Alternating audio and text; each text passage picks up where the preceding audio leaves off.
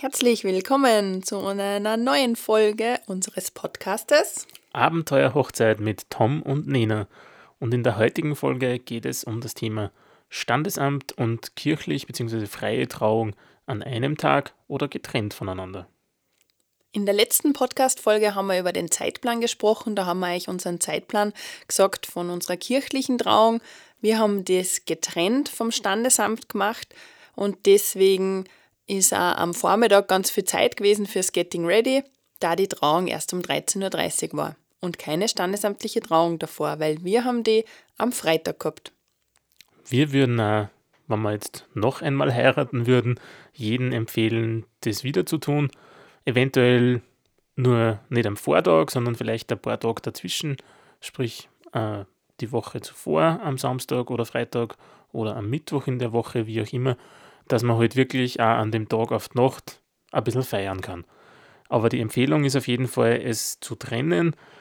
Man hat für beide, für beide Tage einfach ja, mehr Zeit zur Verfügung und es ist viel gemütlicher, als wie man beides gedrängt, getrennt, ah, gedrängt, gedrängt an einem Tag stattfinden muss.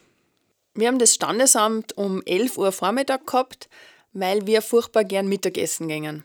Also unsere Lieblingsmahlzeit ist eigentlich das Mittagessen und wir wollten beim Standesamt um 12.30 Uhr beim Gasthaus sein und um 13 Uhr haben wir unser Essen begonnen. Äh, das ist nicht jeden sein äh, Wunsch, also manche, wir haben schon Hochzeiten miterlebt, die haben um 15 Uhr die Trauung gehabt, damit sie eben dann Abendessen können, wie auch immer. Also das ist ganz nach euren Wünschen. Der Standesbeamte hat uns auch kurz gefragt, wollen wir das wirklich am Freitag um 11? Und äh, ja, wir haben gesagt, ja, wir wollen das. Und danach, nach dem Essen, sind wir dann noch auf den Traunsee gefahren mit einem Schiff. Das war sehr schön und um 17 Uhr, äh, wie wir das Schiff verlassen haben, war der Tag sozusagen für unsere Gäste mit uns beendet. Wir haben dann trotzdem, wir sind schon aufs Gmundner Berghaus gefahren. Wir haben ja am nächsten Tag dann die Feier am Gmundner Berghaus gehabt und haben von Freitag auf Samstag dort übernachtet und haben eben ein paar unserer Gäste, die mit am Schiff waren, mit hinaufgenommen und haben dort einfach gemütlich den Abend ausklingen lassen und haben halt noch das eine oder andere Gläschen getrunken. Mit Vorsicht aber, weil wir gewusst haben, am nächsten Tag müssen wir ja fit sein.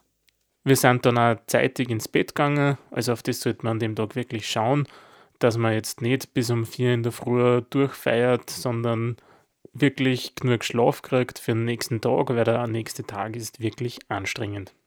Und leider hat man dann am Freitagabend war es dann schon so, dass man gern noch länger geblieben wäre.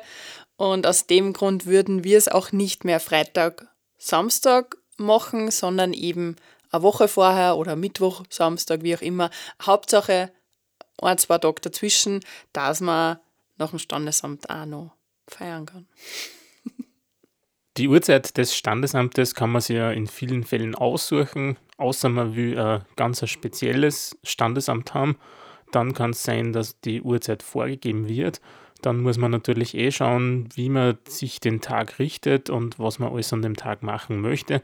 Wir haben uns für ein sehr kleines Standesamt entschieden auf einer Gemeinde bei uns im Welslandbezirk und da waren wir die einzige Hochzeit an dem Tag, an dem Tag. Somit war das ganz einfach, die Uhrzeit, die wir uns aussuchen haben können.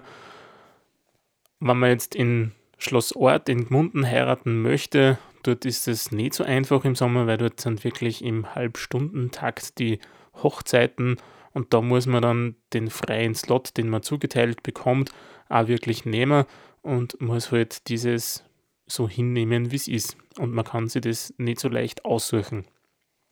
Jetzt gibt es natürlich schon einen Vorteil, wenn man Standesamt und Trau äh, kirchliche oder freie Trauung an einem Tag macht. Und das ist natürlich ähm, das Outfit. Also man muss dann nur ein Hochzeitskleid besorgen und einen Anzug und äh, die Gäste auch nur einmal einladen. Und äh, das ist sicher wenn man es an zwei Tage macht, einfach äh, ja, ein Kostenfaktor, der natürlich dazugekommen ist, aber der für uns äh, ja, nicht diskutierbar war eigentlich. Es ist definitiv ein Kostenfaktor, weil wir haben halt dann für unsere Gäste, das waren 20 Gäste am Freitag beim Standesamt, natürlich ein Mittagessen gehabt und die Schifffahrt gehabt, die extra war. Und am Samstag, wenn wir am Samstag äh, das Standesamt gemacht hätten, hätten wir zwar vielleicht wahrscheinlich auch ein kleines Mittagessen braucht, aber das mit Sicherheit nicht so groß ausgefallen ist wie das am Freitag. Da hätten ein paar Häppchen, ein paar Brötchen oder Fingerfood eben gereicht, um, um, die Mittags-, um den Mittagshunger zu stillen, bis dass es am Nachmittag dann die, die Hochzeitstorte gegeben hat.